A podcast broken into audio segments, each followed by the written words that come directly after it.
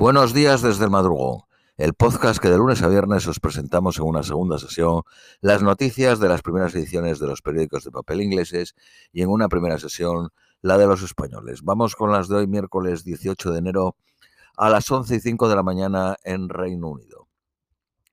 Periódico de Guardia. La población de China cae por primera vez desde 1961. 850 850.000 personas menos en 2022, lo que marca el comienzo de lo que, se, de lo que se espera un largo periodo de decline a pesar de los esfuerzos del gobierno de reverter la tendencia. Algunas provincias y ciudades han anunciado pagos en efectivo para los padres que tengan un segundo o un tercer niño. La ciudad de Shenzhen anuncia 4.520 libras por el tercero.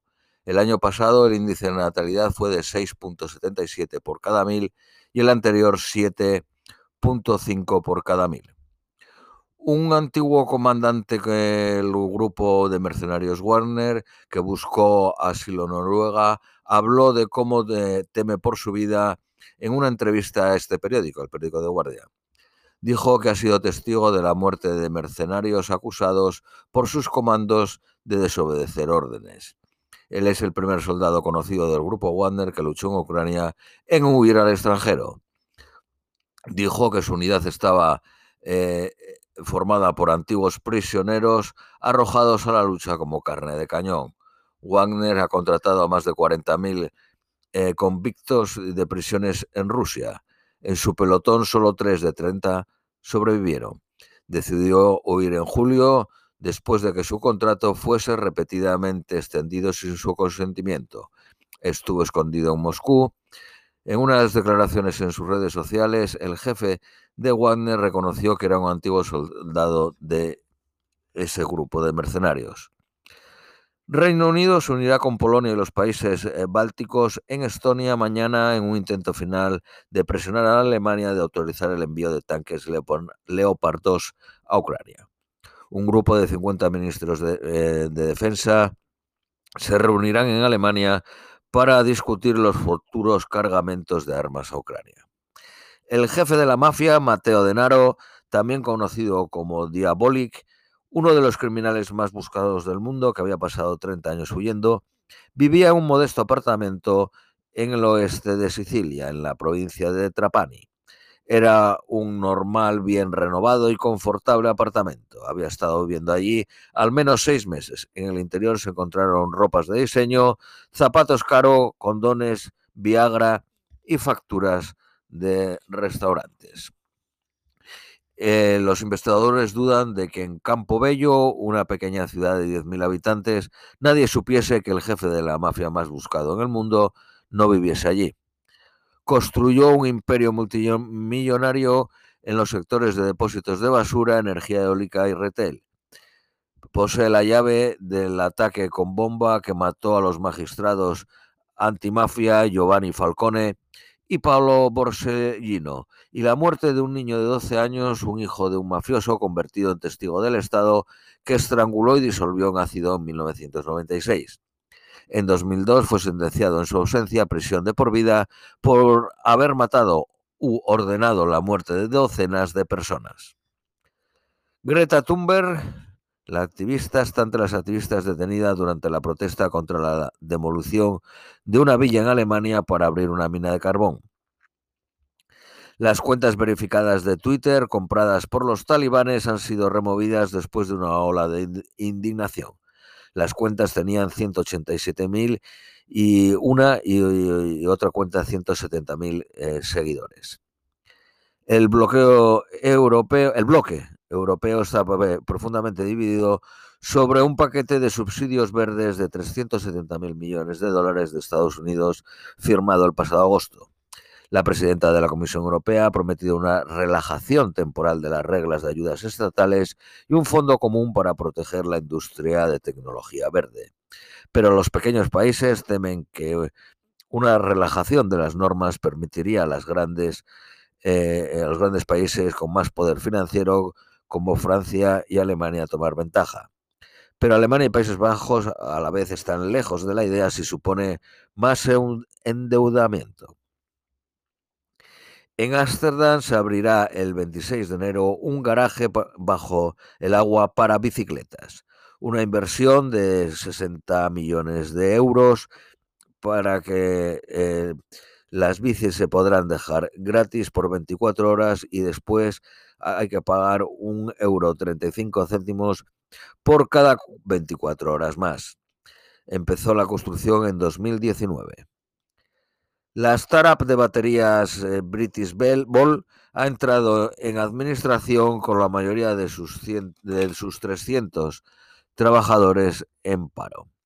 La media del salario en términos reales en Reino Unido cayó más rápido que todas las dos últimas décadas en el final de 2022. La Oficina Nacional de Estadística dijo que cayó 2.6 en los tres meses a noviembre.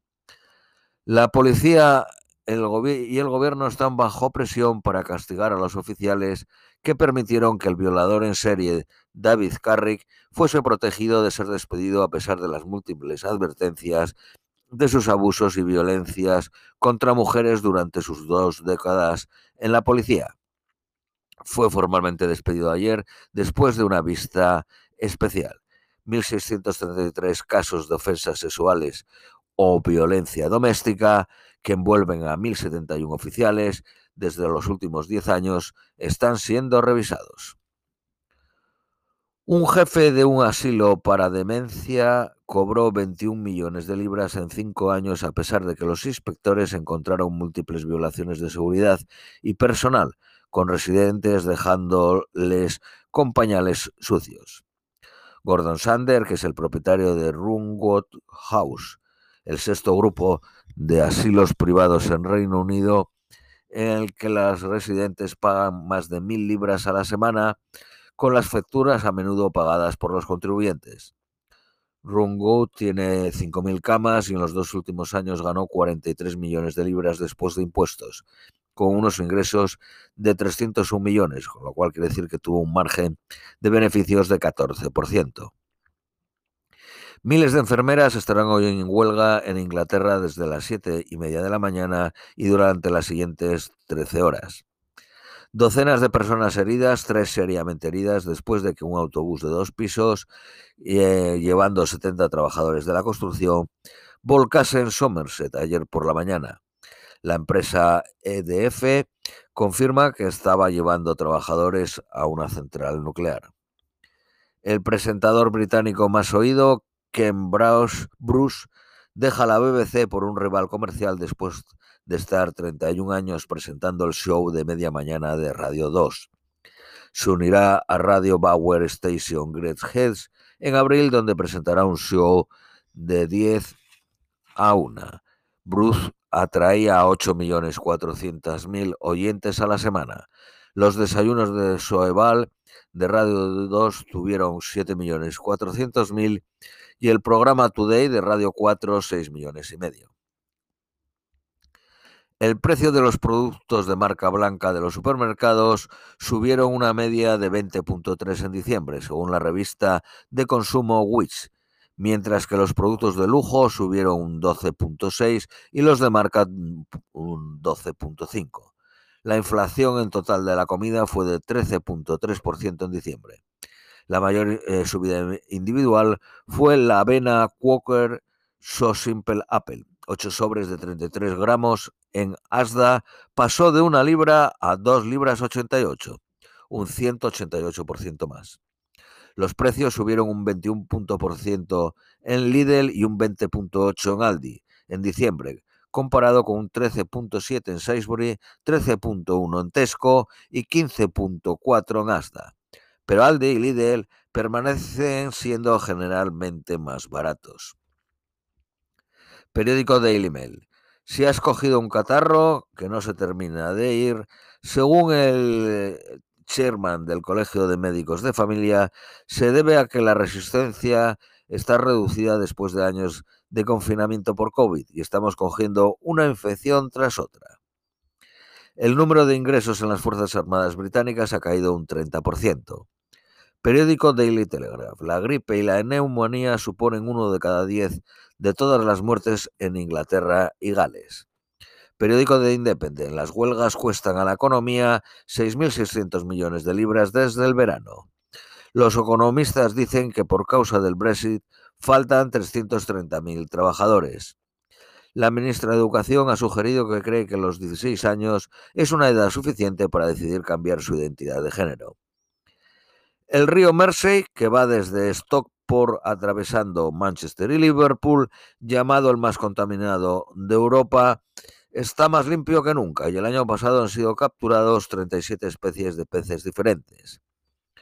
Una mujer australiana de 32 años corrió 150 maratones en 150 días, 6.300 kilómetros, batiendo el anterior récord del mundo que estaba en 106 eh, maratones realizados por una mujer británica.